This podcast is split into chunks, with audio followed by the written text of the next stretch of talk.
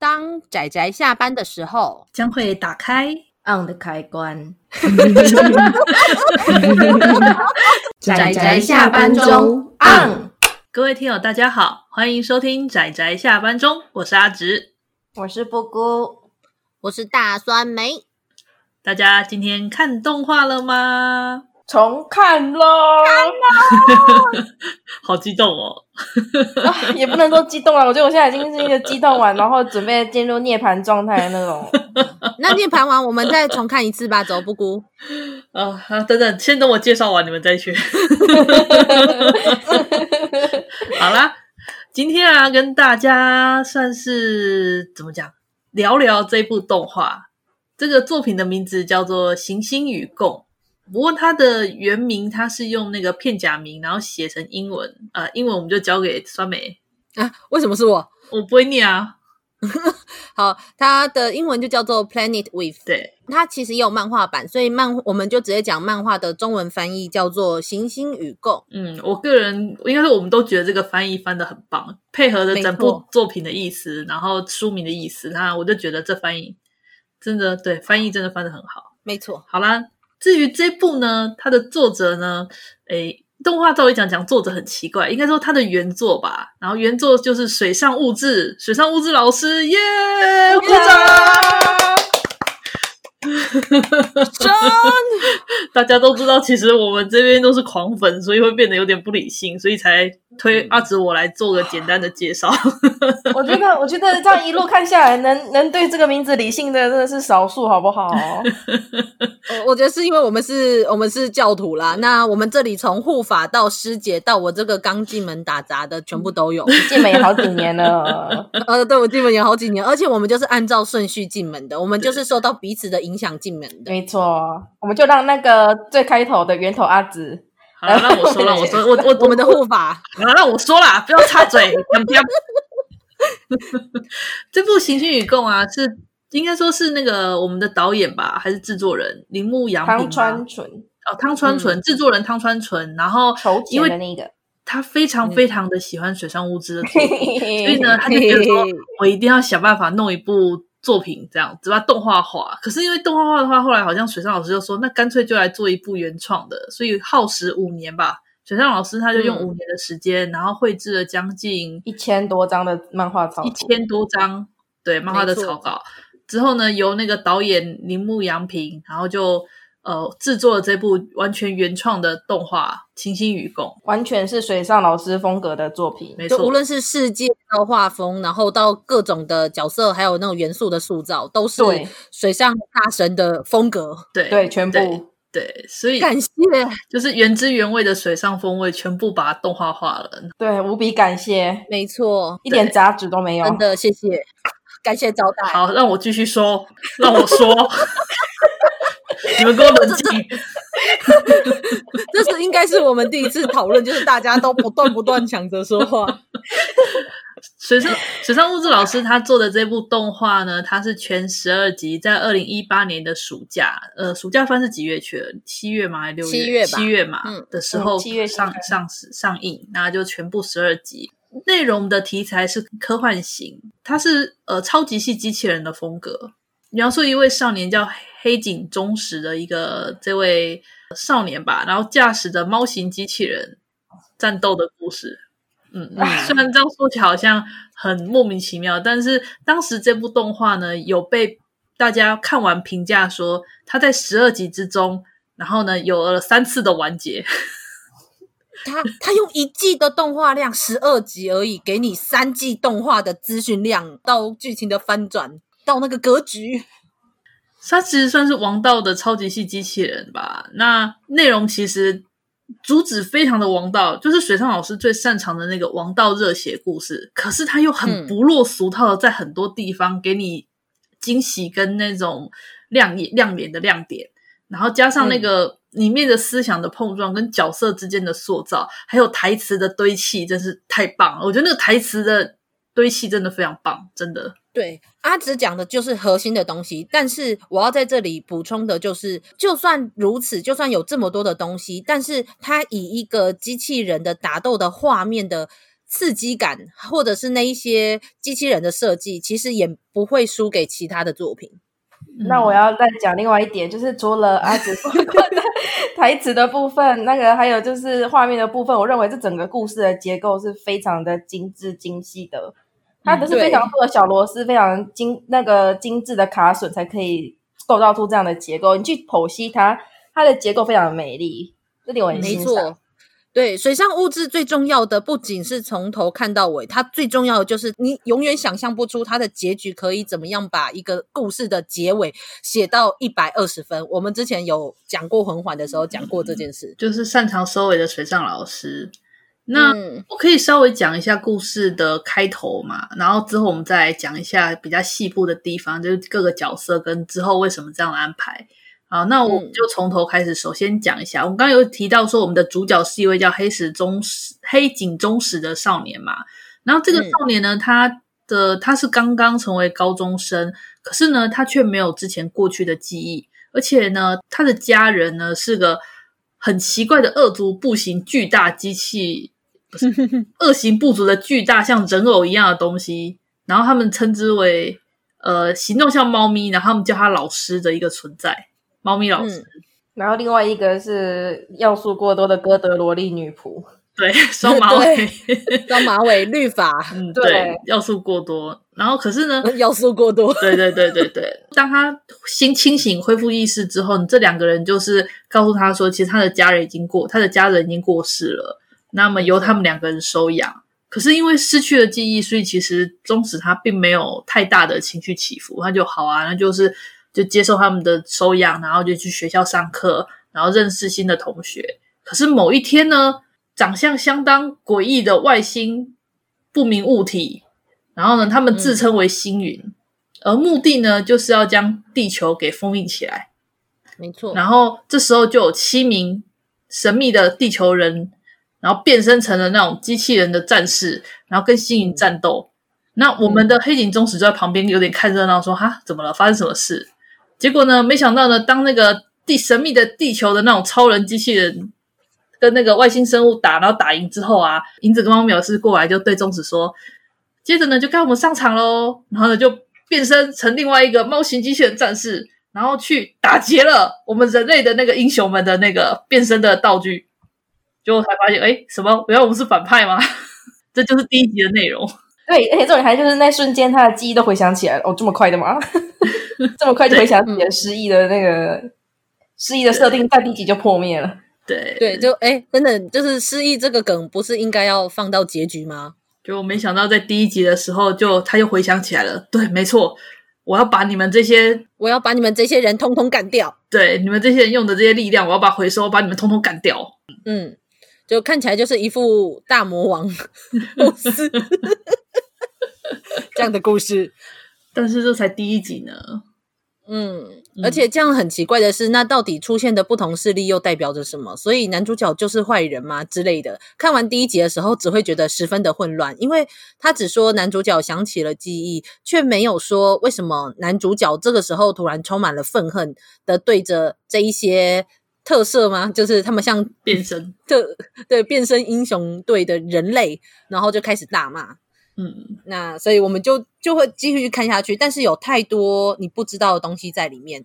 但是这一部又看起来像是要讲王道的王道热血的机器人动画，这个就很有意思了。没错，对，接下来他故事开头就用这种方式给你做做开头啦。所以如果说这个时候对于画风啦，对于这种机器人题材没兴趣的人，可能就会退坑了。我觉得。对，嗯，还挺劝退的，在第一回就挺劝退的。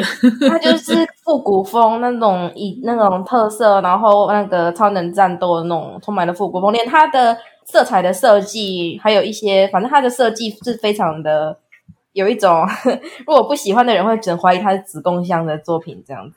嗯，没错，是。可是呢，当然不是啊，这水上老师呢，对不对？我们就、哦、对，没错。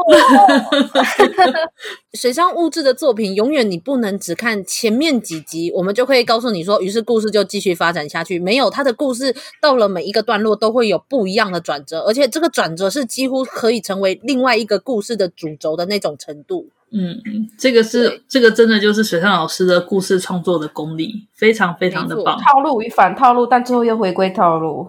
对，就是你看起来以为是套路，但其实它是反套路包在外面。但是当你从头再看到最尾端的时候，你才发现最外面的那个最外面的包装其实就是套路。但是，但是充满了意外跟惊喜啊！然后把一些隐隐约约的不合理，就是完全可以把这些地方完全解释的很清晰。嗯，没错，而且就打动你内心处的那一种啊！天哪，老师怎么这么坏？同样的话，他来讲就是不一样，我们就开始继续吹，阿紫听不下去了。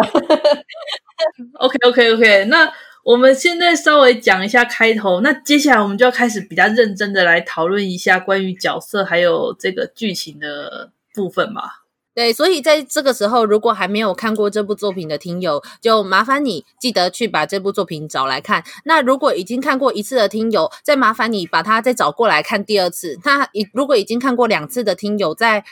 麻烦你看过第三次，然后这部吼，以前他就每都会说哦，这部可能会适合推给喜欢什么样的人，或者说假设你喜欢什么什么，那你一定要看这部哦。但是呢，对于这部那个水上物质的行星宇宙来讲，我们不会这么讲，我们会只会说去看，我不会说如果你喜欢什么什么就去看，不会，我们会说去看，去看，没错，直接去看，去看，去看。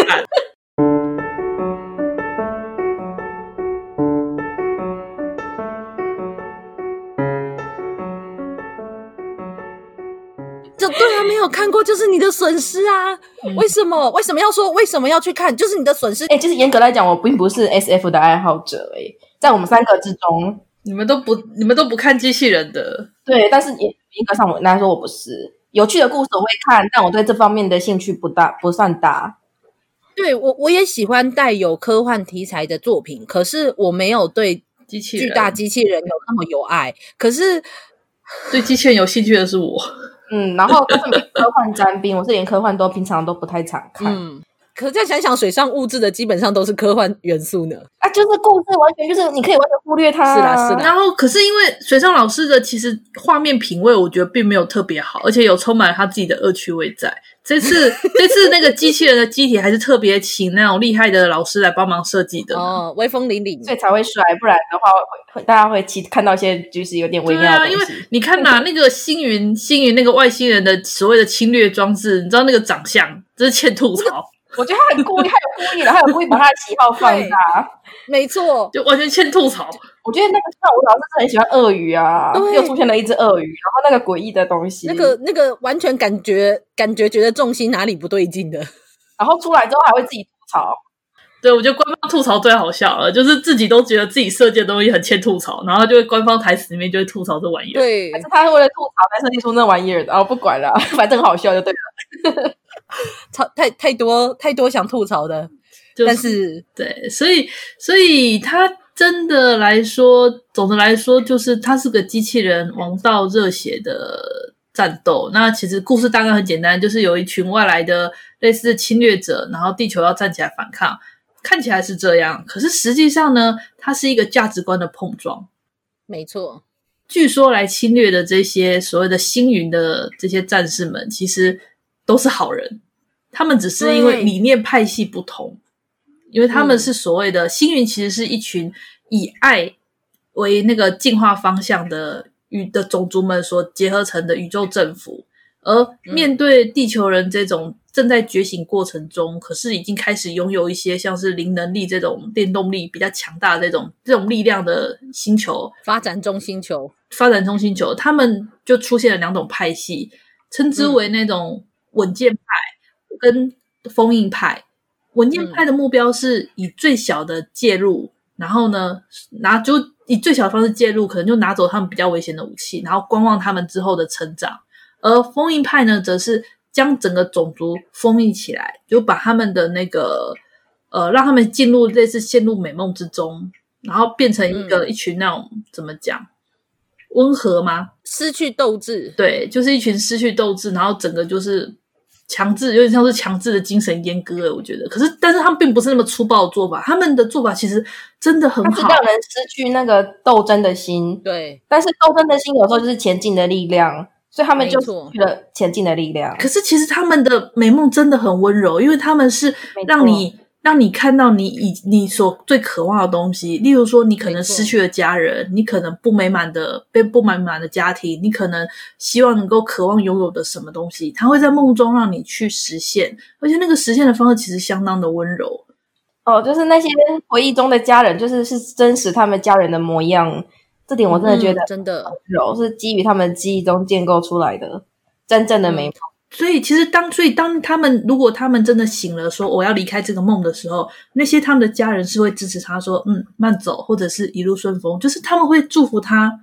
他们是他们真正家人的形象，并不是那种伪装的那种脸，而是你心目中的家人是什么样子，那他们在那个梦中就是什么样，就是他们真的就是展现出你那个样子。他并不是怎么讲，并不是最把人留在美梦中的工具。对，不是，而是他们让你看到了，就是你家人的形象。我不知道怎么解释，因为那真的是一个非常温柔的一个一个方式。对，也同样的，因就算是如此温柔舒服的那一个梦，但也同样的，因为你得到了你原本很伤心、很痛苦，本来伤心痛苦的东西会成为你前进的力量，但是因为你现在又都拥有了这些，于是你就不会有。把你往前推进的那种期待，还有那种动力，因此他们说是封印装置，但其实就是等于好了，精神阉割有点难听，但是真的就是有点让地球人丧丧失了那种往前进的动力的那一种方式。嗯，这个就是封印派他们的想法。那之所以他们会来到这个星球呢，就是封印派跟。稳健派他们呃有点类似战争吧，我觉得故事它可以分成三个阶段，就是我刚刚说的三个三次一部作品三次结局，就是因为它故事其实有分个三个大阶段，它起承转合有分了三个、嗯、三个层次。对，第一阶段大概是第一集到第六集，是掺杂了有关于地球方面的力量，嗯、然后还有星云星云的稳健派跟那个封印派，一共三个势力的斗的战斗。那没错，到这个时候呢，到第六集的结尾。呃，人类这边就是人类势力这边，他们应该算是半瓦解了，听起来很糟吼，好像人类输掉了，但其实并不是，对，并不是。然后到第二阶段呢，大概是第六集到第十集这几集里面，嗯、这几集里面就是稳健派跟封印派之间，他们要决出一个决出一个胜负，就是究竟要选择哪一条道路。那嗯，这边等这边结束之后呢，最后的一段就是第十一跟十二集。而是就是面对了真正的呃造成这一些一系列事情的那个算元凶吗？然后跟解决这一系列事情的那个整个收尾，将前面的所有东西的伏笔，然后一口气收尾起来的最后两集。对，到底到底怎么样可以写出一个故事？是前面六集讲了第一个阶段的东西，你以为已经很多了，可是这个时候他在用四集告诉你另外一个翻转。那这个翻转，他的价值观跟他的那一种核心核心目标其实更高一阶。可是可是只有四集，最可怕的是不是只有这四集，在最后面在两集那个结尾，完全把他的那种核心在。拉得更高一阶，对，好厉害啊！一层一层的不断的往上拉。从这里可以看出来，他这个真的是水上物质老师为了动画就是另外创作的，这个架构就是配合动画十二集的那个起承转合配置的，不是呃漫画改编成动画，已经有原本漫画自己属于它的结构，它是完全为了动画，然后再去好好的构思过的。嗯，而且你乍听好像说，感觉六集、四集跟两集好像越来越少，那是不是节奏啊，或者是呃后面的内容就会变得很快速，会难以吸收？完全不会，而且它还、嗯、是密度变多了，密度慢的变得越来越紧，嗯，超可怕的。对，更可怕的是最后面两集，它的无论是伏笔到它铺陈的东西，到它的每一个对话，到最后那个结尾，完全你不敢相信，说怎么有人这么。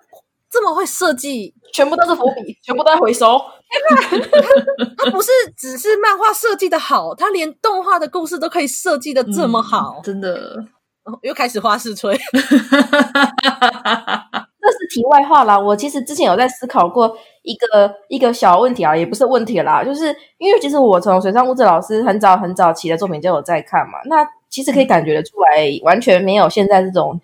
嗯，怎么讲？现在这种剧情设计的密度这么可怕，以前真的是相当的随性的，而且他就像他讲的，画风也普普通通，然后他也有他自己的癖好，嗯、但是癖好这种东西就是看你喜不喜欢。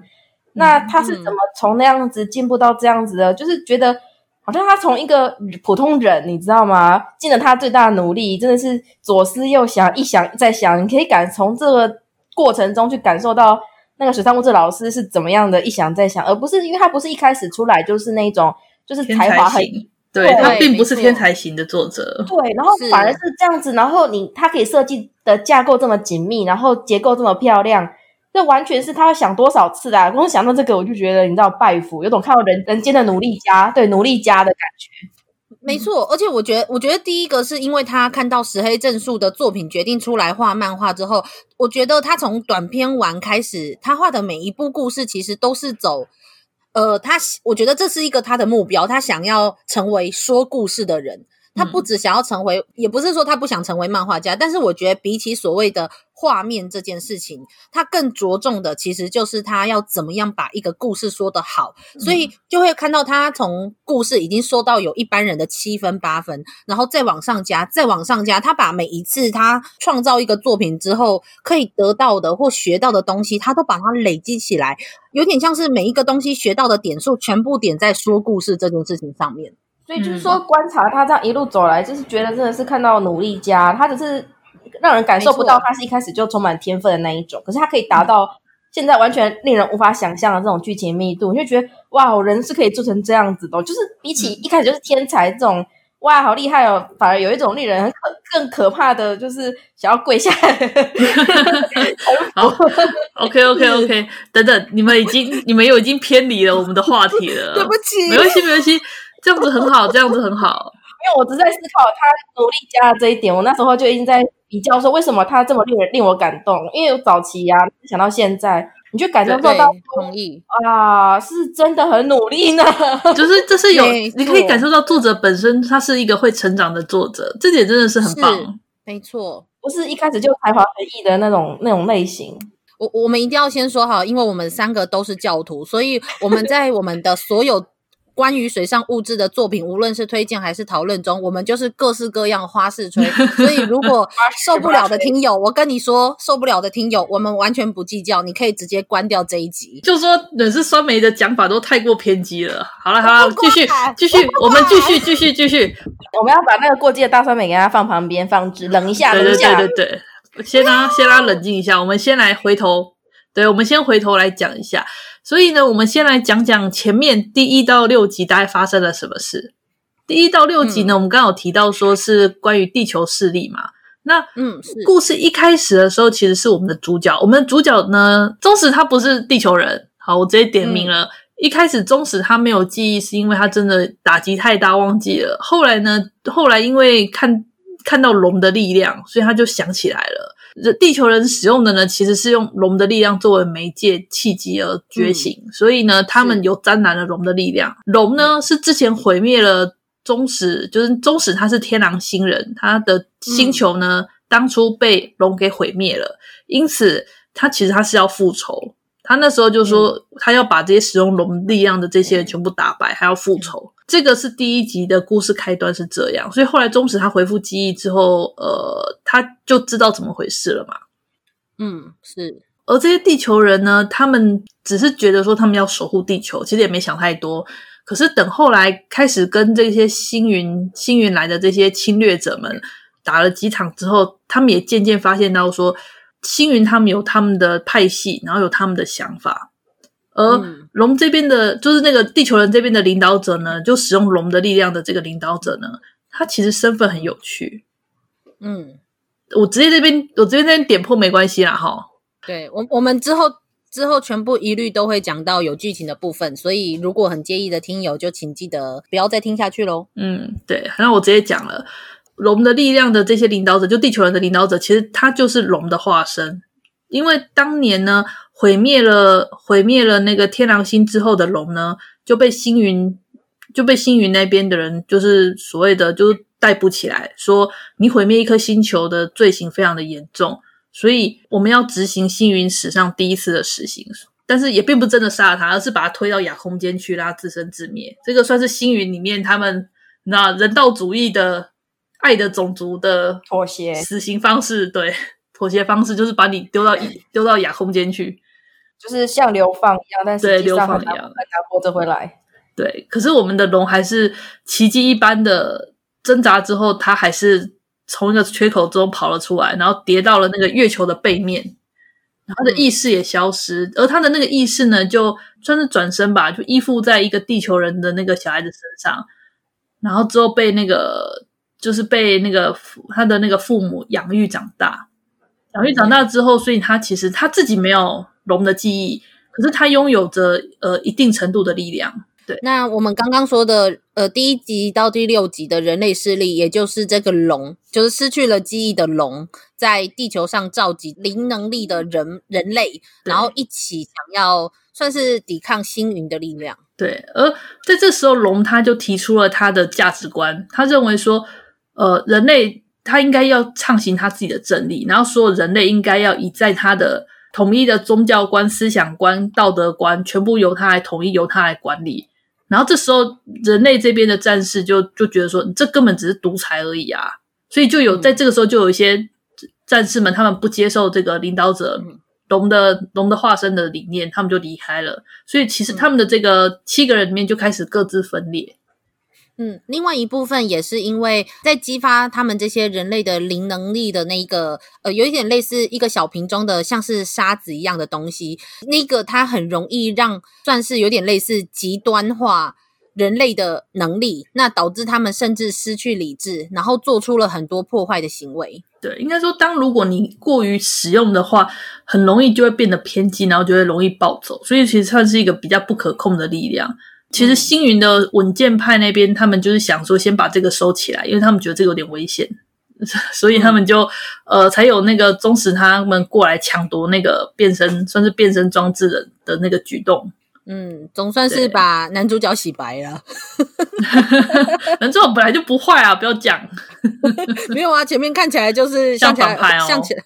对啊，说你没有要去打击外星人哦，你是要去打击人类哦。对啊，我要打击人类的。因为观众一直都站在主角这边嘛，总是会相信主角是什么苦衷，啊、所以就是基本上也无所谓洗白不洗白啦。只是这个角色势力的转换很有趣。嗯，对，没错。然后到后来就很混乱，说到底才是正义，超混乱的。对，所以最后面的第六集结局就是我们的主角。就杠上了这个龙的化身，然后两个人打了一架，那当然就最后很热血的，我们的主角终始赢了。结果龙呢、嗯、的化身呢，怎么说？他就化成灰消失了，没有了，化就是看起来就像是死了，没有力量，然后就化成了沙子一样被风吹走了。对，所以这件事情其实我们的主，我们照讲也会想吐槽嘛，然后官方也吐槽，用官方式吐槽，然后就是忠实人就想说，说起来，我真的我杀人了吗？可是。一般人死掉之后也不会像这样变成沙子吧？结果呢？对啊，对啊有点自我吐槽，没错，超没有实感的，你知道他就这样，超没有实感的。嗯、可是我觉得这一部分这个方式也是故意的，让你感受到，就算真的杀了又如何？就算他最后你让他夺走了他所有的力量，那又如何？其实你心中的空虚就就真的就像是沙子被风吹走一样。我倒我倒是没有想到这么这么深的隐喻呢。啊，是吗？我我自己是觉得这是故意的，因为如果假设像是他是像一样一个肉体，最后他们出现了肉体，然后真的死在你的面前，然后铺着白布，然后所有的人就是在那里办告别式哭泣，那你就会有一种很明显的这个人被你杀死的那种实感吧。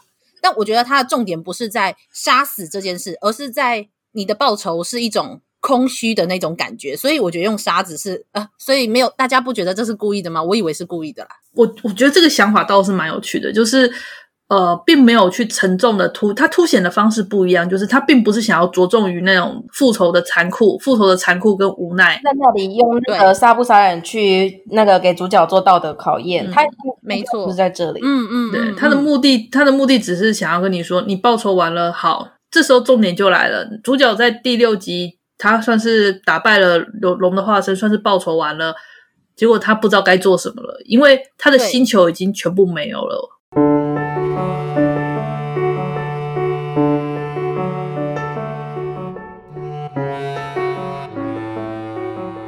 我觉得这个时候就是第七集吧。我觉得第七集的表现真的太精彩了。我没有那种在上一秒那个幻之胸部让我笑到崩溃，笑到像傻子，然后在之后下一秒第八集，第八集、哦、第八集吗？哦，对不起，第七集是回忆篇，解释所有一切的的回忆篇。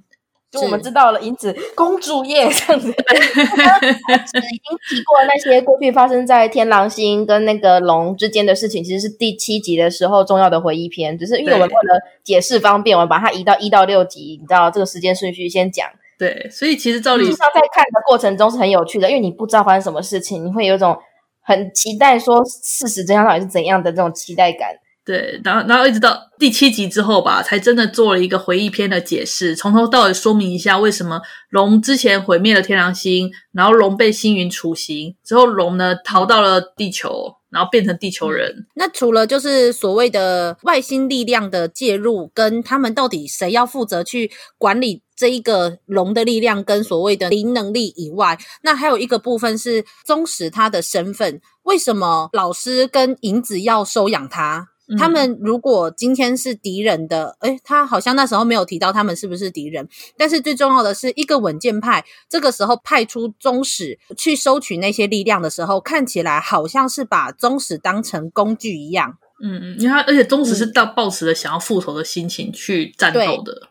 是，所以他那时候我觉得观众的理解会有点像是啊，我们就是互相利用，你有力量，那我想复仇。嗯。这样有点类似这样的概念，但是这件事到后面也会在不断的回忆跟后面的设定中不断的翻转，而且完全就是映衬了他这部作品的核心。我觉得这一点很棒，它是循序渐进的。是，所以当到第七集的那个回忆篇将一切都说明之后呢，然后故事就开始有往下进展到我刚刚说的第八集。第八集呢，嗯、就是对换只胸部，就是搞笑之后。那时候他们就是我们的那个稳健那保封印派就过来说，我们来决个胜负吧，我们来决定这个星球到底是要封印起来还是不要封印起来。你们来，嗯、那时候我们要我们要，所以你来跟我堂堂正正打一场，我要给你打到心服口服。对，其实封印派是个相当，他们是相当绅士，而且相当那种不愧是星云，对，不愧是星云啊的那种感觉的。可是呢，我们的宗旨就说不要，我报完仇了，我满足了。而且我是个天狼星人，这又不干我的事。而且重点是我纵使战斗了又怎么样？没。我的家，我哥哥、我爷爷、我奶奶、我爸爸、我的朋友、我的一切全部都没有了，什么都没有了。我觉得这段、嗯、这段的台词特别好，并不是我念的这样。他在这段台词的表现方式，忠实他是先从很多很多的家庭的小细节，例如说借了书的朋友啊，吵了架的还没有和好的朋友啊。那转学了之后的，还有就是常常去玩的公园，每天喜欢的面包店，这些一切全部都没有了。嗯、他是用这种很细节的生活的小细节，你生活中你的家庭的一些小东西，他就一一的念出这些东西，然后就说这些都没有了，整个哭着的那个，他那时候算是，我觉得那算是他第一次真的哀悼他的他失去的那一切吧。我觉得就是因为复仇完了，嗯，还有那个心。对，当你想要复仇的时候，你其实等于说你没有去，你可能因为心思都放在复仇这件事情上面，所以你没有去认真的面对着你已经失去了所有的东西了。嗯，那份伤，因为你的注意力在在复仇上面，结果当他复仇完的时候，有一种那又怎么样？那就化成沙就不见了。最后，他这个时候他站在了封印派跟稳健派的中间，因为在那个时候，呃，老师和银子就出现在他的后面，他们是稳健派，封印派的就出现在他的前面，他就站在中间。于是他们要他选一边的时候，可是他说：“我选任何一边又是又有又怎么样？对啊，我所有的一切都没了。”然后他说：“不要这么孩子气，可是我就是小孩子啊。”对，封印派就对他说：“你不要，你不要这么孩子气嘛。”他说：“这不是，这不是你个人的问题。”然后宗实就回了：“这就是我个人的问题啊。”对啊，没错，这这就是他的问题啊。嗯，这是他失去了所有的世界，是他失去了那些人。有时候我们看到这种王道热血的战斗故事，有时候主角为了战斗中间的理由，其实很多都是理所当，很多人都想当然，非常想当然的就开始战斗。可是他其实这边是非常努力的，在想说他为什么而战斗，对，非常的着重在这方面。对，当当复仇完了之后，他没有任何理由去战斗了。在那个瞬间，他不认为自己是地球人，因为他认为自己是天狼星人。那他为又是为了什么要为地球战斗？嗯，对，就是在那个当下，我觉得观众一定都会理解到说，真的诶，对这个人来说，对一个失去了自己星球的人来说，哪里都不是他的归宿。那他又是为了什么，必须要花上那么努力去战斗？我觉得，就算老师把这方面忽略掉，这个故事也可以成立，但他却非常的帮告诉我们观众，这点这个地方你要多注意，这个地方其实才是重点。对，没错。我要说的是，这个时候就两个很重要的角色就站出来了。这时候就是从头到尾呢，一直都跟在我们中介旁边的班上的同学，女同学，那个高天元啊，名字好难念，高天元希。就是他的那个班长吧，嗯、同班同学，然后就这时候他就站起来挡在中介的前面，就说：“不要让中使再去战斗了，中使他已经保护我们，已经为了城镇已经保护我们了。”他说：“既然他现在不想战斗的话，那我们就逃走吧。对”对，然后就逃走。对，就是就算他前后都有各自的一派，但是你你不一定要选任何一派，你可以逃走。嗯，他告诉你，其实你可以逃走的。对，然后一个地球人哦，一个明明两边外星人在那里吵着地球的算不算毁灭，也某种程度上算毁灭与否吧。在吵着这个时候，一个地球人竟然站出来，跟唯一一个可以保护地球的人说：“没关系，你就不要再战斗了。”对，然后这时候呢，路过的另外一个地球人，就是我们之前那个五 G，，他是之前的，他是。他是之前的那个七个保护地球的战士之一，不过因为很快就被我们的那个主角忠实打倒了，然后就第一集吧，对，最有最有主角像的最有主角像的人就这样第一集就被打倒了，然后就他就降级成一个路人，然后到处呃帮忙做义工，帮忙。哎、欸，可是这才是真正的身为一个有主角格的人该做的事情。对，对，他他的主角的风范不是来自于他有没有能力，而是来自于他的个性跟他的风度。对，他就是他就是，纵使成了一般人，他还是会去那个帮忙收拾收拾那种善后啊，然后帮忙就是如果民宅被打坏，他去帮忙收拾残骸干嘛？那登记损失之类，他就是就是继续做他的义工这些工作，就是。啊，了不起！但是重点是他那时候路过，然后看到他们在那边在那边说：“哎，你们怎么还不去去避难？”就发现，哎，你不会该不会就是那个星云的战士吧？就发现了我们的忠实的身份，然后就问他说：“嗯、你怎么不去战斗呢？”那忠实就说：“够了，我已经报仇了，我不想再战斗了。”嗯，帅气的虎驹就说：“嗯，说的很好，我来战斗。”对，然后虎军就就冲，就真的就冲出去了。然后也因为之前他的他之前的同伴有跟他提示说，其实那个变身装置只是一个契机，他只是引诱你诱发出你能力的契机而已。他就没错，他就是这时候他就真的就试着用自己的能力就，就就真的再次觉醒，然后就哇，然后就就上了。我觉得我们必须要来说一下，他为什么会觉得主角说不战斗这件事情没错，说得好，这一战真的很好。不战斗，因为在虎剧的心里，我是这么想的啦。你知道一个小孩子跟他说他不想战斗了，嗯、那当然就不需要战斗了啊！大人当然应该要先站出来啊！这、就是对虎居来讲是天经地义的事情来着，你知道吗？可是因为其实还是会，我还是会担心，就是按照套路来说，是不是这时候他要讲一些别的东西来说服主角去战斗呢？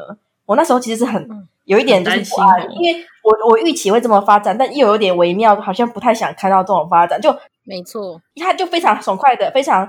怎么讲？他就摸摸他的，他就摸摸了那个主角的头，说：“嗯，对，好，我来战斗。”他非常快速的就观察了现状，然后知道现在到底发生什么事情，然后非常快的就判断出他现在该站出去，这样子，这一切发生都非常的爽快、利落、干净。对，我，我我觉得在这个时候，我第一个我我最感动的是一个失去了星球，完全不知道自己要去哪里的一个孩子站在那里，他的前后有着稳健派跟封印派。都叫他去战斗，对，都叫他说你要为了某一些东西，你要去守护哪一些东西。可是，在他身边的两个地球人，而且说起来其实也不是跟他认识很久的地球人，但是有跟他相处过的地球人，却告诉他说没关系，你可以不用为了守护地球而战斗，就是我来战斗。或然后另外一个人就说那没关系，我们就逃跑。对，你知道吗？这是地球人哎、欸，应该说你在一个王道热血的机人战斗故事里面，你。不会猜到你，我觉得在总又是你，如果看过越多的类似的作品，你不会猜到这个场面。对，嗯、这个时候不是就会说啊，对，就是我在这里得到了很多人的帮助，我要守护这个星球。这个时候主角就会站出来，然后可能就套上他的机甲什么的，然后去战斗。对，没有，没有，没有，没有，一个鼓吹逃跑，一个很愿意替站起来站出来替他战斗。嗯，对，然后旁边的人就告诉他说：“没关系，你就不用战斗了，很好，就是你就是这样是对的，你想的是对的，对仇恨不战斗，这样很好。对，这样很好。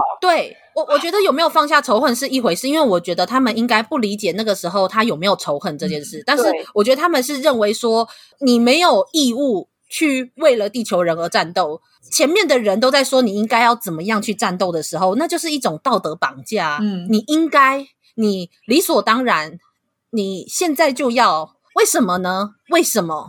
对啊，就是很多这种王道的作品都没有说为什么，没有去理解说主角为什么要守护这些东西。他说：“我想守护。”就好像主角天生对主角天生就好那种天将大任于斯人也，就是主角天生就应该在那里。对，就很想说一句“干我屁事 ”。而且其实哈，那个之后阿紫可能会继续讲到后面的剧情发展，其实还有另外一个。另外一个很有趣的解释方式，当然这只是一个解释方式。那水上他们有别的解释方式，那时候再说嘛。没错，你可以现在说没关系啊。就是那个 之后，就是我们这个部分，就是那个地球跟那个星云这边打完之后，最后还会出现一个另外一个派系叫乐园的子民。嗯嗯，那乐园的子民也要求就是主角去战斗。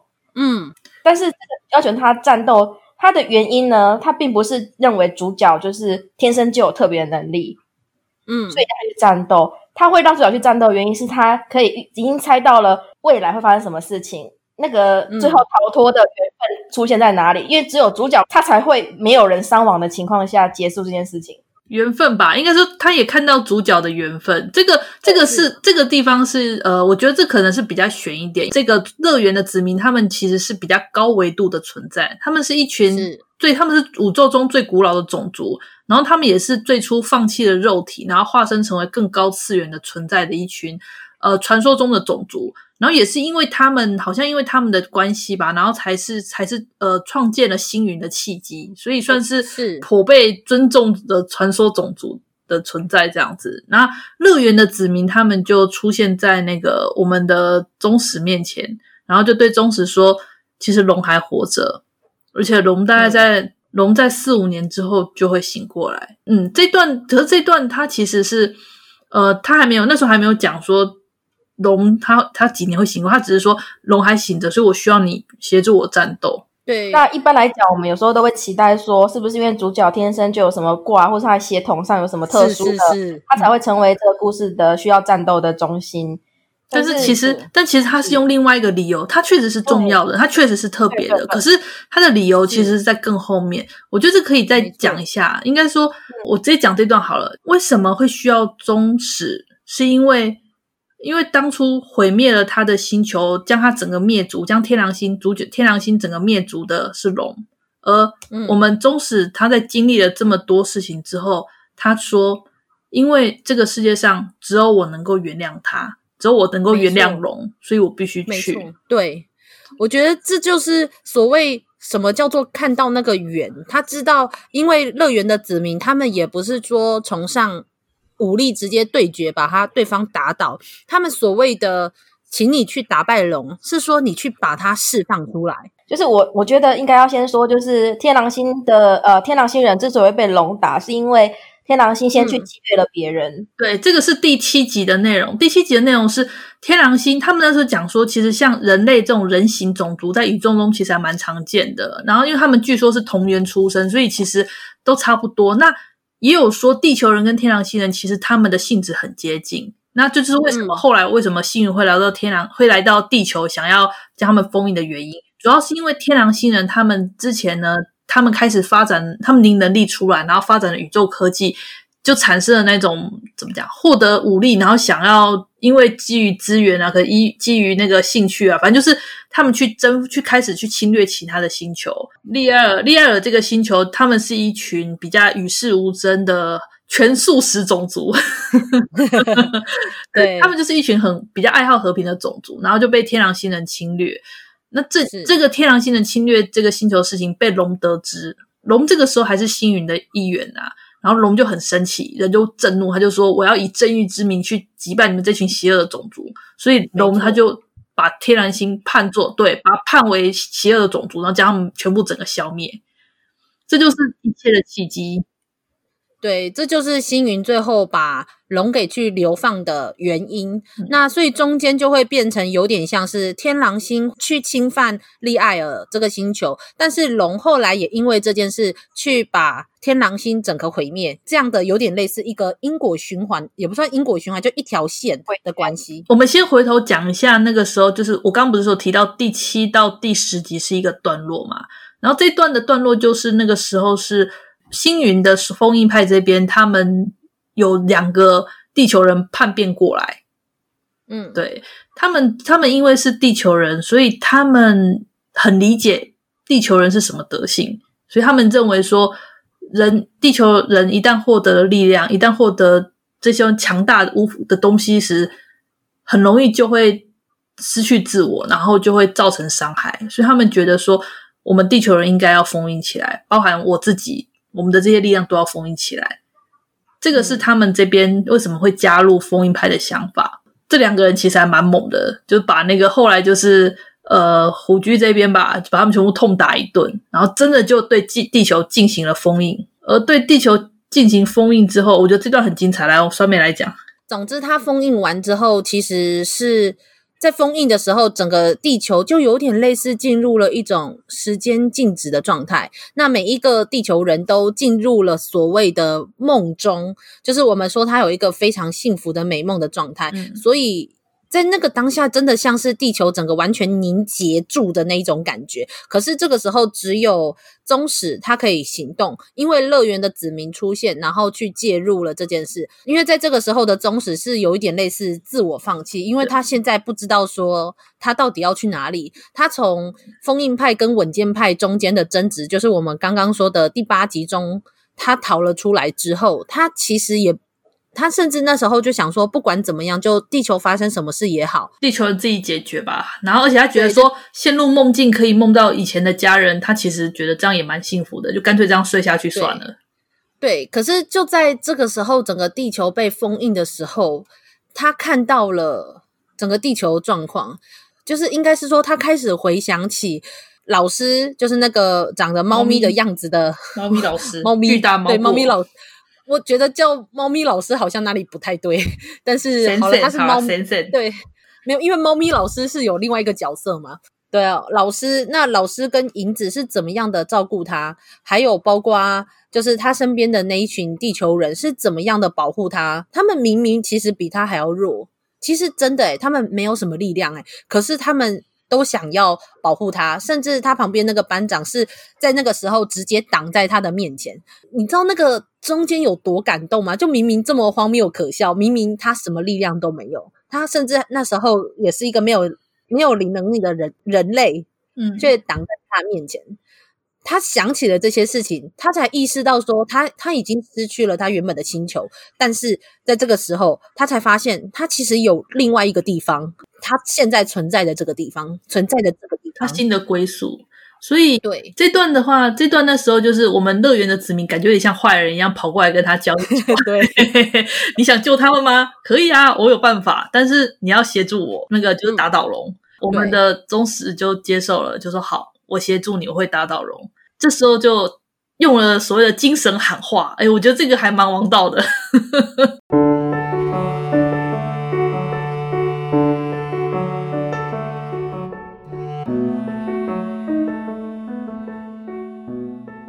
用精神喊话是很王道，可是他喊话的内容就很不王道。对，没错，他喊话非常非常喊得非常有技巧。嗯，没错。这边这边也是一个，也有放一个伏笔，对，伏笔哦，那是画面上那个应该说精神喊话。我们常见精神喊话都是你应该要怎样怎样，你应该要醒过来啊，你应该只是欢迎啊之类的，对不对？对，假的。然后可他就那个主角一直都很冷静，然后就说描先描述大家的现状嘛，现在大家都应该很满足，感到非常的幸福。那如果是我，我一定也会感到很满足。但是你们现在的现况其实是怎样怎样的？如果你们对这个现况觉得不应该再继续沉浸在美梦中，想要醒过来，那就举起手，我会把你们拉起来。而且他说，你们想继续睡也没有关系，我能够理解。对对对，他说，因为如果是我的话，我也会很希望一直待在这个梦境中。但是因为现实中还有更重要的东西，没错，是两相比较之下。相权衡之下，嗯、才会选择。你想醒过来，对，你愿意醒过来的，你就申请你的，你就举起你的手，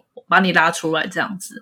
而且，天哪！而且他看到，他那时候看到，居然还有这么多人愿意举起手的时候，那时候他终于又说出了，就带有感情的，终于喊出了那几句话。他说：“我们天狼星人做错了，没错，拜托你们地球人不要再选，再走错道路。”对，他到这地步也都是用希望，拜托他真的不是说因为我们错了，所以你们不可以再做。我觉得这是很微妙的语气的差异，可是这非常能体现出喊这个话的人他的内心的。怎么样？成熟跟温柔，嗯，很多日本的这种王道作品，多少都会让你感觉充满了说教，就是觉得你应该要怎么样，你这个时候不应该沉浸在梦境中啊，我们现实中才是比较重要的啊，你这样只是一种懦弱啊，什么之类的。虽然说精神核心都是一样的，就是希望我们要把握现实，然后不要沉溺在梦中。可是问题是那个方式。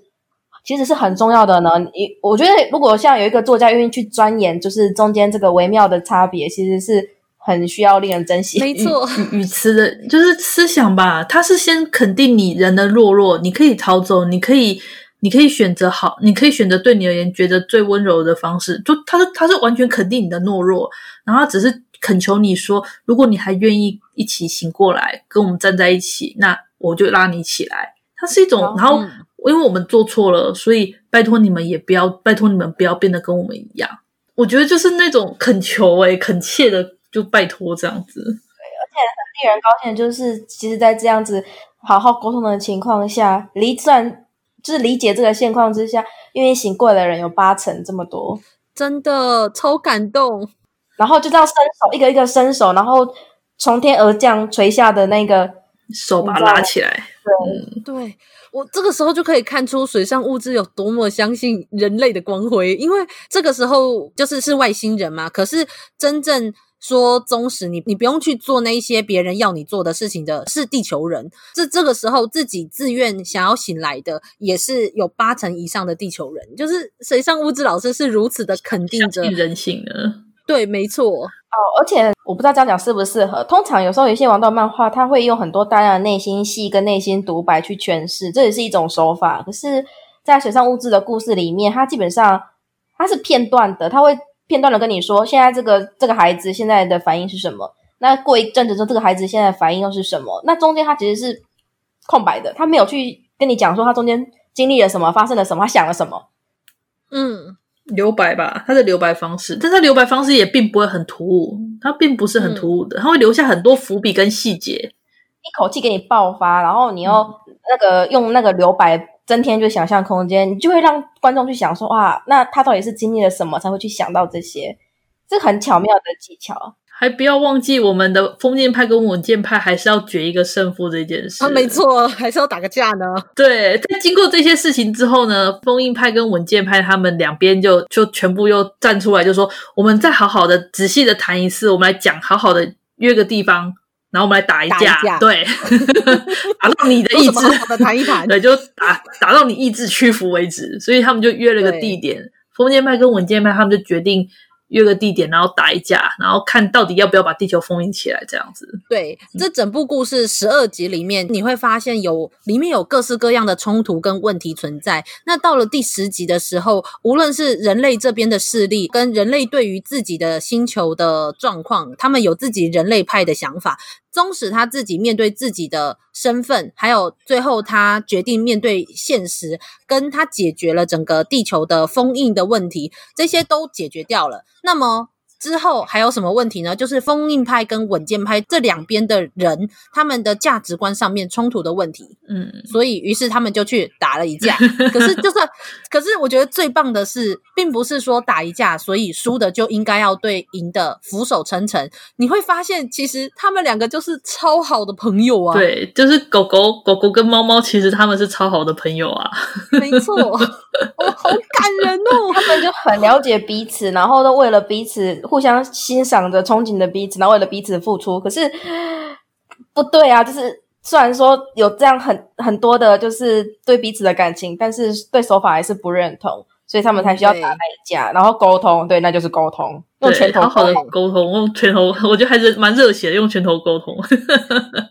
这时候又有一个跟很很大部分的王道作品一个不一样的是，一般王道作品的价值观通常就是二元论。你如果站在我反对的那一方，通常你是比较不好的那个人。也许你的确是一个充满悲惨过去的反派，但是你还是反派。可是在这个故事中，封印派跟稳健派，他们都是星云，他们都是崇尚爱的进化的物种。可是他们就算目标是一致的，可是他们的手法还有很多，实际上执行跟最后达到的那种理念有很多是不一样的。所以就是你可以体会到的是，就算有时候我们的核心思想是一样，但是做法上可能还是会因人而异。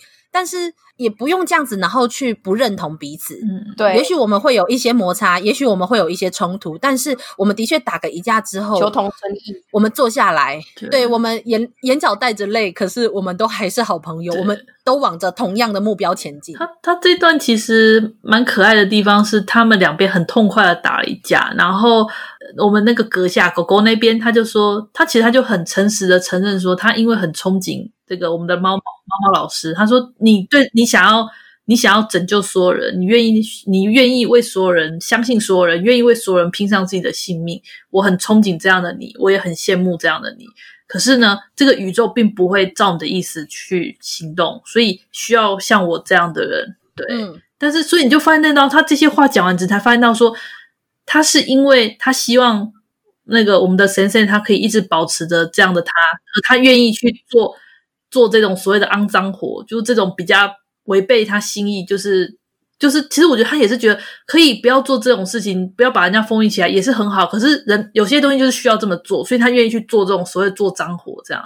而猫咪，嗯、我们的先生呢，他连这样的他也想拯救，就是他很清楚，他一切他都很清楚，但是他他朋友陷入这样子的精神对痛苦折磨、精神折磨中。看不下去，他必须给他一拳，对，然后就是把所有的封印装置全部打坏，对，对，全部打坏了。然后，可是我觉得，当然也有一部分是告诉他说：“你看，我还是这么强，我现在算是打赢你的，嗯、但是我我是可以的，我我能够做到的。你你觉得我做不到，你觉得没有办法的事情，我可以做到，所以你就相信我吧。”对啊，而且到而且到那时候，封印装置被打坏之后，那个阁下就看看那个我们的丽那个英子，就是我们的那个公主。我一直记不起来利艾尔辛的公主大人，然后利艾尔辛的公主大人就说：“他说，呃，谢谢你，因为因为天狼星人跟地球人很像。他说谢谢你，因为因为你觉得这种忧虑，所以你想要做这种事。但是能不能再给地球人一点时间？就是我们再看看这样子。好温柔哦，大家都是好人，大家都很成熟，很温柔。”对，他不是给你扭扭捏捏的说哦，每个人价值观不同哦，嗯，好哦，我们就是大家价值观不同呢，就这样。不是，他是告诉你说我们价值观不一样，还是会有冲突。但是就算如此，我们还是可以认同彼此。我们甚至有时候这个冲突就是为了保护彼此而产生的。他们可以找到共同的道路。他们实际上给观众看了，就是他们找到了。他就跟他说，哦、判他缓刑吧，让地球人再观察一阵子，不要这么急。没错，对，是我们再来看看那。再来看看，就是最后为什么老师跟银子会决定收养宗实的原因。到最后整个结局，第十一集跟第十二集的内容，哇，哦、天哪！老师跟龙的一个赌约，对对。如果听友们你们看到第六集，一定会觉得说，哎，这好像是一个 ending，可能甚至不会没有那么多的动力会愿意看下去。但是相信我在看到第十集，再看到最后结局。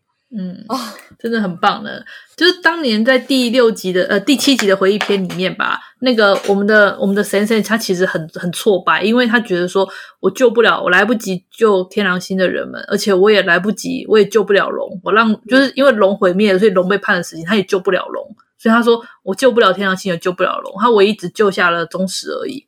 那他那时候就跟龙做了个约定说，说他说如果如果当时我能够让证明天狼星人他们也是可以。成为爱的进化的种族的话，你龙，你是不是就可以承认你的错误？重点从来就不是说，嗯，我们就是要累积力量，然后大家一起合作去打败龙这件事。没有打赢，从来就不是重点。嗯、重点是要告诉他们说，爱可以胜过一切了。对，他只是想跟龙说，天狼星他们也是可以成为爱的种族，他并不是你口中说的邪恶种族。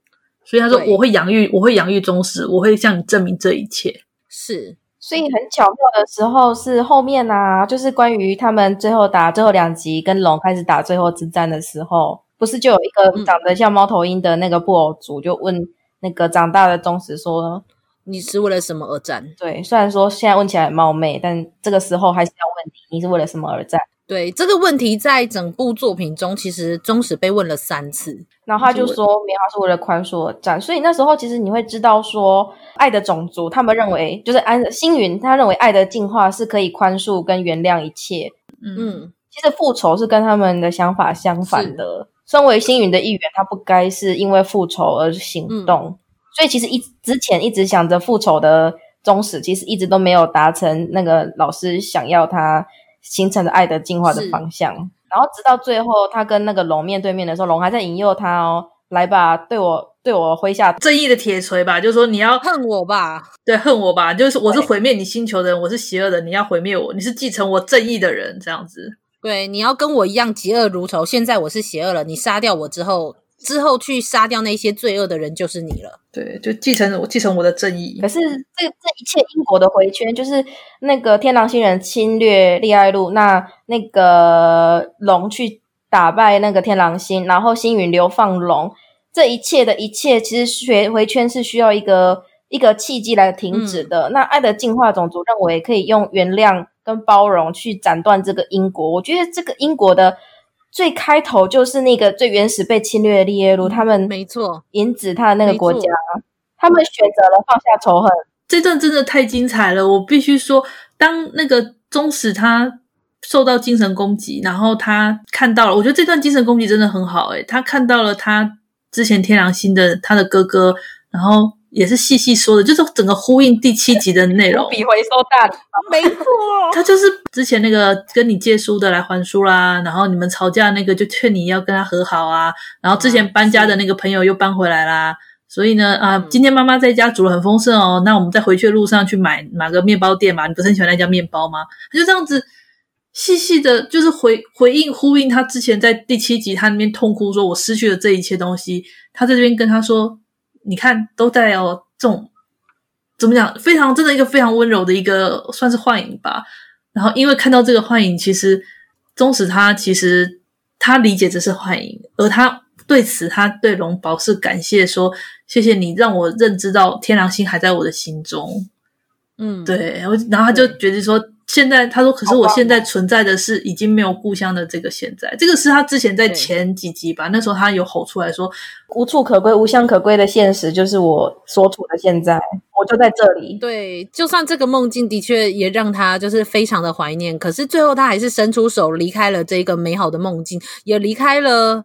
龙带给他的噩梦吧，就是因为这些东西如此美好，那他被龙破坏了，他成为了一个噩梦。但是最后宗实选择回到了现实中，嗯，他知道那些都是美梦跟噩梦而已。可是我现在最重要的是站在我现在有着老师和银子的这个地方，对。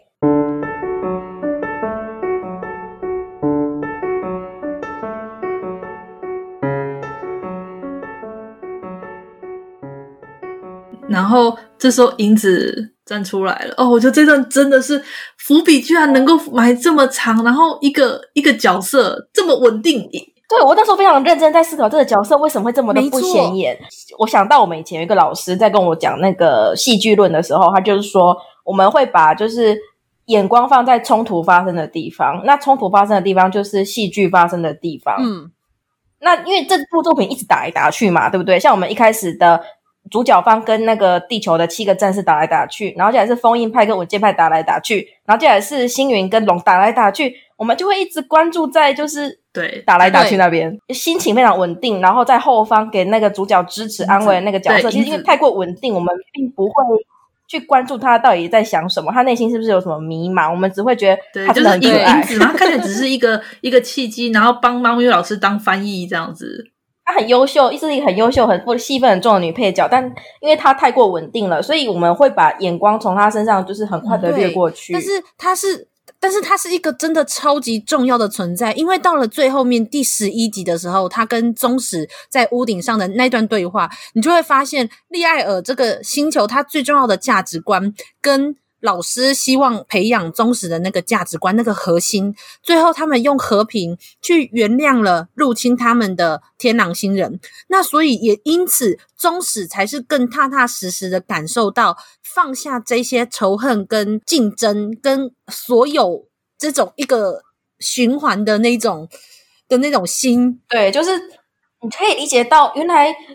这个一切斩断一切因果的那个开端，其实竟然是从这里嘛？竟然是从这个稳定的银子身上开始散发出的那一切斩断果的互相报仇的循环不息的仇恨的原点。因为我们一直忽略了银子的立场，因为银子是被天狼星人侵略的利耶路星人嘛。其实是因为龙去把那个天狼星打爆，所以他才能他们的星球跟他才活下来，才紧急撤兵。对，就是那些去原本去侵略的天狼星军队才紧急撤兵而撤离。撤离回母星去。对，所以他为他虽然一直都站在与龙为敌的星云方，但其实他他没有跟龙没有直接的对利害关系，甚至是对他是受益者，他是龙的侵略的龙的正义的受益者。所以当当他们三个人就是猫咪老师，然后忠实跟那个银子来到龙的面前，龙的真正本体面前，这时候银子他就深深的，就是跟那个他就先跟龙说。我虽然我不赞成你对屠了那个屠杀就是天狼星的这个举动，但是我必须要跟你表示，当年因为你的这个举动，我们星球真的为此得救了，谢谢你。他就这样深深的对，我觉得这个好重要哦，这个没错。我觉得不管是怎么样，他都很有可能在所有作品中被忽略，被忽略也无所谓，这太理所当然了。反正主角方就是正义的。是。可是其实你不要忘了，就是这一切一连串的因果之中。不可以忘记最初心的东西。嗯、他他身为他的立场，他其实应该给龙说一声谢谢。那他说了，他一直记得，他一直记得，然后他就为了说一声谢谢，他才来到这里。嗯、那时候你还记得吗？他那时候想要跟着猫咪老师一起移动，是说他必须要他要去一起去，他去救天狼星的人。然后他其实他也是想要去阻止龙。嗯、他那时候的立场是这样。所以当他跟了那么久，然后一直来到这边，他那时候不是来到龙的面前，然后跟他说。谢谢你的时候，他那时候的台词是说：“哦，好久，好好长，好长，好久，好久，终于，终于把这句话说出口了。”那三个人站在龙的面前，我就觉得很有意思。首先就是，没错，受益者是银子，嗯、然后被害者是我们的主角忠实，是接下来就是加害者的猫咪老师这一方。对，就银子他要像。看起来是坏人的龙说谢谢，但是他原谅了忠实他们的天狼星人。那忠实身为一个被灭掉的天狼星人，嗯、他很感谢银子他们星球的人的原谅，但是他也同时去原谅了龙，去原谅了龙。这是这就是一个循环。前面看起来好像都是一切所有糟糕的事情的循环，在这个时候，在银子他的一个转念之间，最后。一切都变得非常的、非常、非常漂亮的一个原型就出现了。然后你看，然后猫咪老师就来炫耀了。你说，你看，世界充满爱啊！我懂啊，我证明了这一点呢。然后猫咪老师居然笑了，笑了。宇宙映照着神圣的光辉 呀！不夸喽，不夸喽，大酸梅。对，哎哎、可是他里面自己这样讲的、啊。应该说，猫咪老师就很开心的说：“ 你看，我证明了这些，这个世界是有爱的。” 对，你看，在最后第十十一集的时候，大家都说，呃，我们要把它流放啊。就算星云他们是崇尚爱的，但是他们还是决定要把龙赶走。嗯，但是最重要的是，这个老师，老师还是愿意救，他愿意救任何人啊，所以他也想要来救龙。然后带着跟他一样崇尚爱的银子，然后他们养了宗室，最后他们来到了龙的面前。他们不是要打败龙，他们不是要就是要告诉他说你做的事情是错的，没有，他们甚至都没有这样讲。他们是来感谢跟原谅他的，对，然后顺便炫耀，嘿，对，顺便说，哎、欸，你看哦，爱爱的战士就是我，不是啦，就是。对啊，你知道这种大大决战，然后到了就是罪魁祸首的面前，然后说的是感谢的话。对，他不是先指责他，他这完全没有指责他，他甚至说：“我虽然不认同你做的是错的，但我要感谢你。”甚至忠实都回答了嘛，就是他说：“我是来将龙从寂寞中释放出来的。”他没有要去打败他，从来都没有。嗯，不，不是从来都没有。他前面是想复仇的，但到了今天，在被猫咪老师跟银子养大的今天，嗯，他知道他是要去做什么的，他不是要去打败他的。然后这时候就要回到乐园，乐园的子民，乐园的子民为什么他们希望他们希望能够大家打倒龙，是因为希望将龙从这个肉体中解放出来。这就必须回到说，因为我们之前不是提到乐园的子民他们是放弃肉体的高维度存在嘛，高次元存在，而龙呢，它其实是不愿意放弃肉体，然后一直存活至今，然后不断将它身用那种念动装置，不断的一层一层把自己覆盖起来的一种怎么讲？前最古老的种族啦。这里面故事中完全没有提，它只有在前面几个画面有闪过几个画面，然后一直到他们进入龙的内部之后，发现。龙的内部是一座巨大的古老城市，荒芜的城市，对，都没有人了，只有他一个人坐在王座上。然后我觉得那幕那幕看的其实有点心酸诶，就我觉得他他这边留白的很棒，那大家可能都会有各种不同的想象。那我是觉得他可能相当的眷恋，我觉得眷恋那他他们同族还在的时候的那个过去。我们乐园的子民，他在这个地方吧，在跟龙喊的时候，他喊出了龙的原本的名字，然后他对龙说的那段话，我真的也很感动诶。他是说：“你只守，你守着，只守着你的正义。可是你如果只有正义，就不会有宽恕；没有宽恕，你就不会，你就没有爱；没有爱，你就没有灵魂。嗯”对，因为对乐园的龙种族来讲，他们已经舍去了肉体，灵魂跟或所谓精神，就是他们存在的依据。那既然没有了灵魂，那乐园的子民他们他们的存在的意义到底是什么？这是很痛苦的一件事情。而且重点是，那个那是他弟弟，对，他那边哭着哭着说，他想要就想要救他这样子。我要把你从地狱中解放出来。或许一开始只是眷恋，然后不想要舍弃这个肉体，可是他最后已经无法控制他自己了。就是龙这边，我觉得他一部分是他他已经成为了那个被一大堆奇怪的念念能力对包裹的一个个体以外，他也忘记了他们最重要的其实是灵魂的存在，是宽恕还有爱。所以最后他成为了一个并不是一个真正的乐园的子民的存在。可是终于有人来到他的面前，告诉他说。哦，谢谢你，还有我原谅你。而且非常重要的是，他在那个瓦解的时候，他想起了爱跟宽恕，他想起了养育他的地球人父母，他都做了一个很棒的美梦呢。这样子，他终于想，他想起了他当年被也是被爱所养育长大的，就不是属于乐园的族民这个古老的种族，而是他那时候就是被流放到月球的表面，月球的背面。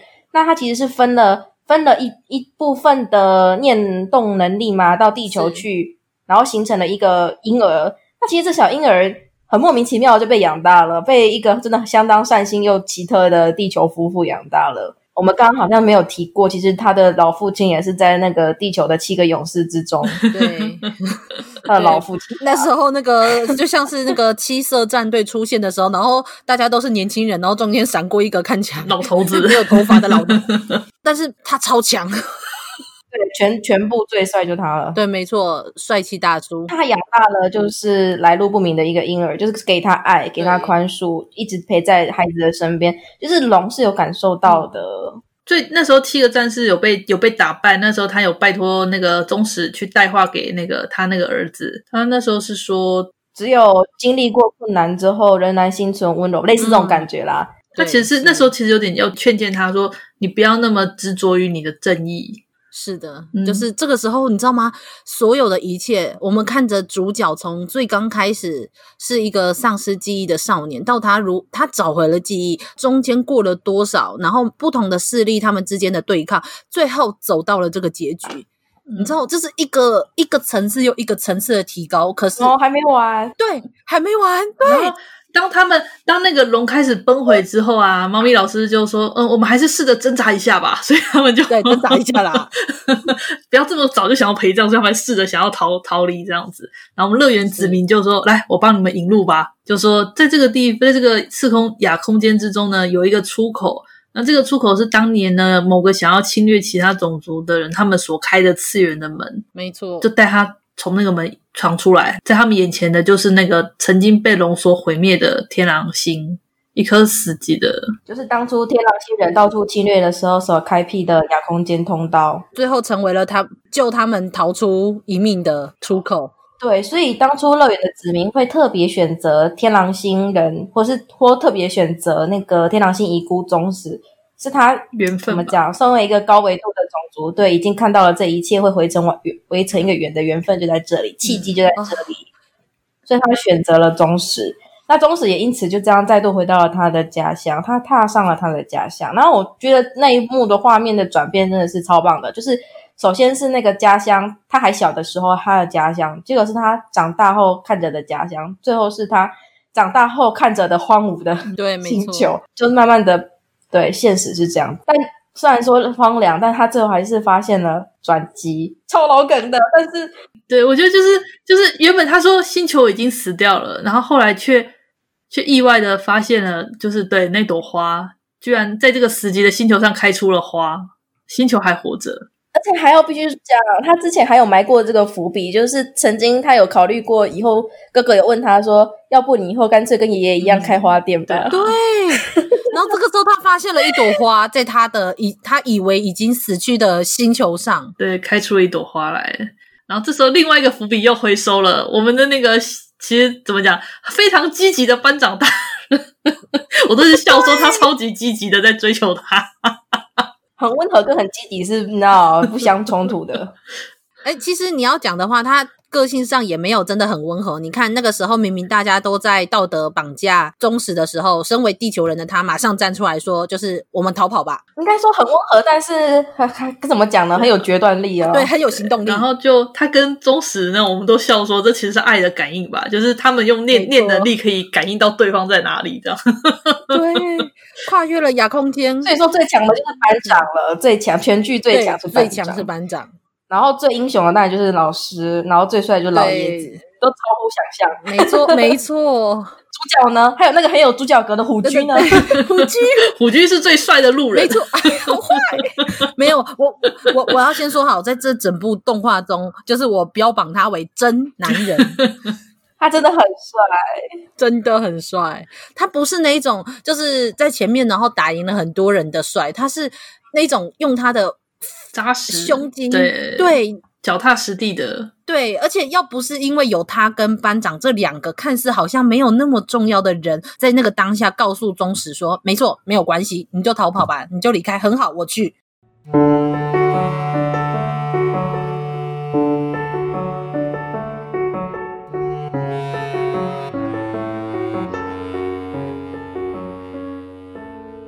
我们再讲一下他的收尾，他的收尾就是你知道最后一幕，最后一幕就是就是超棒的，就是他看到他哥哥的影像吧？对，跟他说你长大了呢，欢迎回来，你长大了，多亏了大家，多亏了大家，对，多亏你们了，托你们的福，这样啊。忠实的回应就是这样，多亏了大家呢。他扣啊扣了所有的人回次，在最后多亏了大家，他不是单纯的身体。长大成这样，他的内心也长大了，成为今天的模样。对，所有人。然后我觉得，呃，之前有个小伏笔，我觉得回收我也很喜欢，就是他们那时候群聚在那个星云的那个战舰上，嗯、然后呃，宗室就说：“哇，你上大学之后才突然长高了身子呢。”然后他就宗室就回说：“啊、嗯，因为我们天狼星人成长比较缓慢，就是比较晚才会成长，所以到了大学时期才成长，不像那个地球人，大概是国中就开始成长这样。”所以之前忠实都矮矮的、小小的，嗯、甚至比我们那个女主角矮小，还要矮。你知道算上那个呆毛也比女主角矮，好坏哦。对啊，然后然后呆毛大上面就是讲说啊，这个国中生，国中生，我就没有吐槽高中，高中啊，对不起。你不要这样子嘛，你你看看啊，水上物质的国中生都这个高度啊，他故意的吧？嗯 就很多这种小细节的那种铺陈，很多小细节的回忆。对，还有就是他问他说，他在回忆中，哥哥有问他说：“哎呦，你那个未来的出路选好了吗？”你知道，就是感觉只是回忆的一部分。结果在可能五分钟后，就是他跟龙在对峙的时候，他拒绝龙的关键性的一句话，就是说：“谢谢，我拿到了星云的内定。”整个就很兴奋，就是这种地方互相映衬要超多的。然后还有地方是。可能并不是那么的重要，但是是很可爱的小彩蛋。对，我们刚刚讲的所有都只是主剧情哦。对，还不，而且我们还没有，我们还略过那个七个战士。我觉得七个战士也非常的有趣，可是碍于篇幅，我们没有时间讲了。我是觉得地球的那七个战士，我就觉得，因为它是属于开场，然后给大家就是尝尝味道的小菜的部分，我觉得让大家自己去看也是一种未尝不可。对对，对，我觉得当彩蛋也很有趣，因为像那七个战士，七个战士都各具特色，非常有意思，而且百合好香哦。对。水上老师摆的好香哦，然后我们还有我们还漏了几个角色，我们还漏了就是作为那个地球的龙，就是那个存在的那个龙造四龙的这个角色，我觉得他本身就还蛮有梗的，嗯、对，没错。曹毅他算是霸道总裁，他算是大 boss，可是可是他是他也是吐槽役，他居然身兼吐槽役，没 错。然后旁边还有一个就是就是感觉很知性、很优雅的秘书，然后一整个人后来大崩坏。哦，对，说到这个，我必须要讲星云在那个。总动员的时候那一段我也很喜欢，就是五六年后星云总动员要对抗龙，然后战前喊话那边，就是我们先说了场面话，就是对我们已经对龙进行过一次死刑了，那再执行一次死刑不符合爱的进化的种族的原则，所以我们这次请地球地球人作为前锋，我们在后面做支援，然后后来也。还有还有志愿者，还有一些志愿者愿意。对，然后我们但说，但实际上大家要了解到，这只是这样子，也是非常不光彩的一件事情。嗯、然后旁边就有人帮我们，就是你知道做个解释，就是场面化跟了解到事实是怎样的。这些话也是非常两个都很重要，因为有时候我们都会太偏重于前后两者，就是要么偏重前面，要么偏重后面，看作品的性质。嗯、那真的是第一次看到。跟我们讲说这两个都很重要，所以我们两个都讲。我们大概基本上只讨论了主要的剧情，然后跟他中间的价值观，到最后面他主角的成长讨论的这些东西，但是还有很多细节的角色讨论，到他们中间的很多。不同的价值观，冲搞笑的人哦，对，那个也是，嗯、就是很多，就是你又不会觉得说它太沉重，因为其实我们我们刚刚讲的这些看起来好像一副就是在说教什么的，但是它其实中间掺杂了非常多的笑点，对对对，而且也如同我们说的，它的呈现是一种非常温柔，而且容纳很多各式各样的想法的那一种温柔，所以你也不会觉得它是大人的包容力。对，那同样的，你又看到了主角的成长，它中间的很多细节铺成笑点哦。真的是又哭又笑，嗯、你最后你不知道你这个时候你应该先笑完再来哭，还是哭完再来笑，因为你还没停止，你就换下一个心情，跟或下一个情绪。而且它包在外面的东西是一个非常复古的，然后他们巨大机器人用着巨大的武器，含着招式这样打来打去，然后天上有星星在飞来飞去，然后还有就是特色的七个英雄，是这种非常复古的机人战斗热血的作品呢。它其实。对，这样包裹着它，但它其实里面真的是有种大人的成熟味道。所有所有说他是子宫向的人，我觉得说需要去面壁一下。附带一提，OP 跟 ED 其实已经把故事核心都讲完了，大家要仔细看一下他们的那个台词哦。OP 跟 ED 的歌词其实已经把整部故事的故事核心都讲完了。可是就是如此这样，你再看还是很有趣啊！我都看不到几次了，我还是会哭诶、欸、真可怕。真的，那个 ED，尤其那个 ED 的歌词写的之好。当你看开头，看到中间，再看到结尾，你在每一次你在不同时间看 ED，你的想法都不一样。但是它的歌词的核心还是一样。嗯，我是觉得它是配合着剧情写的很好啦。但如果你不看剧情，直接直接听歌词的话，你会觉得有点就是莫名其妙。哦，我觉得是看起来对，就是莫名的心灵鸡汤。对，心灵鸡汤。看完就是剧情之后，你就觉得这每一集都是剧透。Oh my god！对，然后到最后他把那个眼镜拿下来，然后看着他的城市的时候，Oh my god！没有办法。好了，我们聊了《行星与共》这部作品，真的聊了很。我觉得再放着不管的话，这两个人大概会继续再暴走聊个一两个小时。所以，所以我觉得，我觉得今天差不多了哈，让大家知道为什么我们有这么这么喜欢这部动画，我们有多么多么喜欢水上老师。那没错，这部《行星与共》呢，又依旧承袭着水上物质老师他的很多优点。那要讲缺点吗？没有缺点，对，因为我们我们是盲目的粉丝，所以老实说没有缺点。对，好了，如果假设假设我们现在先想象带入，就是我们开始带入自己不是水上物质的粉丝的话，我可能会觉得开头慢热，就假设那个机人战斗不是我的爱的话，我会有很多错误的想象，导致我放弃它。嗯、那我们现在身为水上老师的粉丝，就是要说那些错误的想象呢，都是故意的。但是你用这么短的，就是就算好，你看一两集你看不下去，可是你用这么短的内容，然后来评价整部作品，就不公平啊！可是现在很多人都这样子，我们不能期待太多，我们只能就是用严肃的表情，正襟危坐说去看，去看，去看。去看，去看，去看，真的！而且最重要的，绝对不是说哦，你看到，例如说我们说第六集，你你觉得说啊，也算是一个段落，那就算了，就可能不想再继续看。拜托，一定要无论如何都要看到结局，后半段才是最精彩的呢。对，水上物质是一个你无论如何都要看到结局，你要么就是从头到尾都没看，然后我们就会不断的说去看，去看，去看。嗯、那你开始看了，就绝对不要放弃，直接看到结局。嗯，因为收尾都很漂亮啊，从那个水上老师。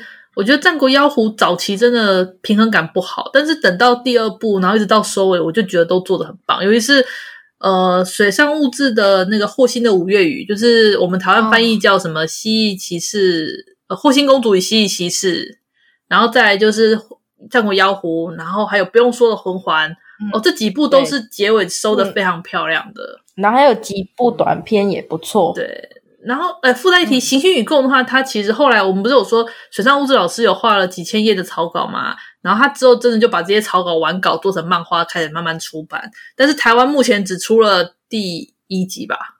对，去年七月。为什么？因为因为卖不好吧？我的封面很烂。诶，我觉得水上老师的封面为什么可以画成这样啊？我觉得是配色的问题。我也觉得是配色，可是这就是他的风格的配色啊！他风格配色一向都这样。可是我觉得水上老师的封面不太吸引人啊。你们也觉得水上老师的封面不好哦？其实我觉得人物真的还好诶，但是我是觉得配色我真的有点微妙。我不会觉得不好，因为我本身就不是很关注这个，我也不会因为封面好看就买，所以我是应该是说，因为我觉得现在问我们几个不准，因为我们几个都已经有对水上物质老师的那你知道信任，对，就是一个只要他的作者写的水上物质，他不管封面是什么我都买，对。对信任的问题，对 对啊，不然嘞，我还想说你们，我还想说你们要说，可是封面还是要顾一下啊，什么之类的。然后你们两个直接讲，对，对那我该接什么？嗯，对，不然嘞。好啦，今天差不多了啦，就这样，不要再吹下去了。我们继续，我们就直接跟大家说，就是这样的一部作品，去看好，去看，没错，去看。那我们今天的节目到此告一个段落。郑重的跟大家推荐《齐心以攻》这部动画。对，那一样是跟我们一样是水上物质老师的粉丝的，就欢迎也来我们的扑浪或是我们的 IG 什么之类的，下面跟我们一起留言，然后一起赞颂花样吹水上物质老师。我我们不在我们不在节目里面继续吹了，但是欢迎大家来我们底下跟我们一起吹捧，嗯，一起赞颂，一起颂扬。好啦，好啦，好啦，就这样。那我们今天的介绍就到此结束，谢谢大家的收听，我们。下次再见，拜拜，大家拜拜，拜拜。啊，上班，上班，我不要工作，下班了，回去，回去工作喽。我要说的是，这个时候就两个很重要的角色就站出来了。第一个呢，就是第一个就是听听我说话，你们冷静好不好？你们 没有办法冷静，冷静。我也忍不住，听我说了！你们好吵啊！听我讲啊！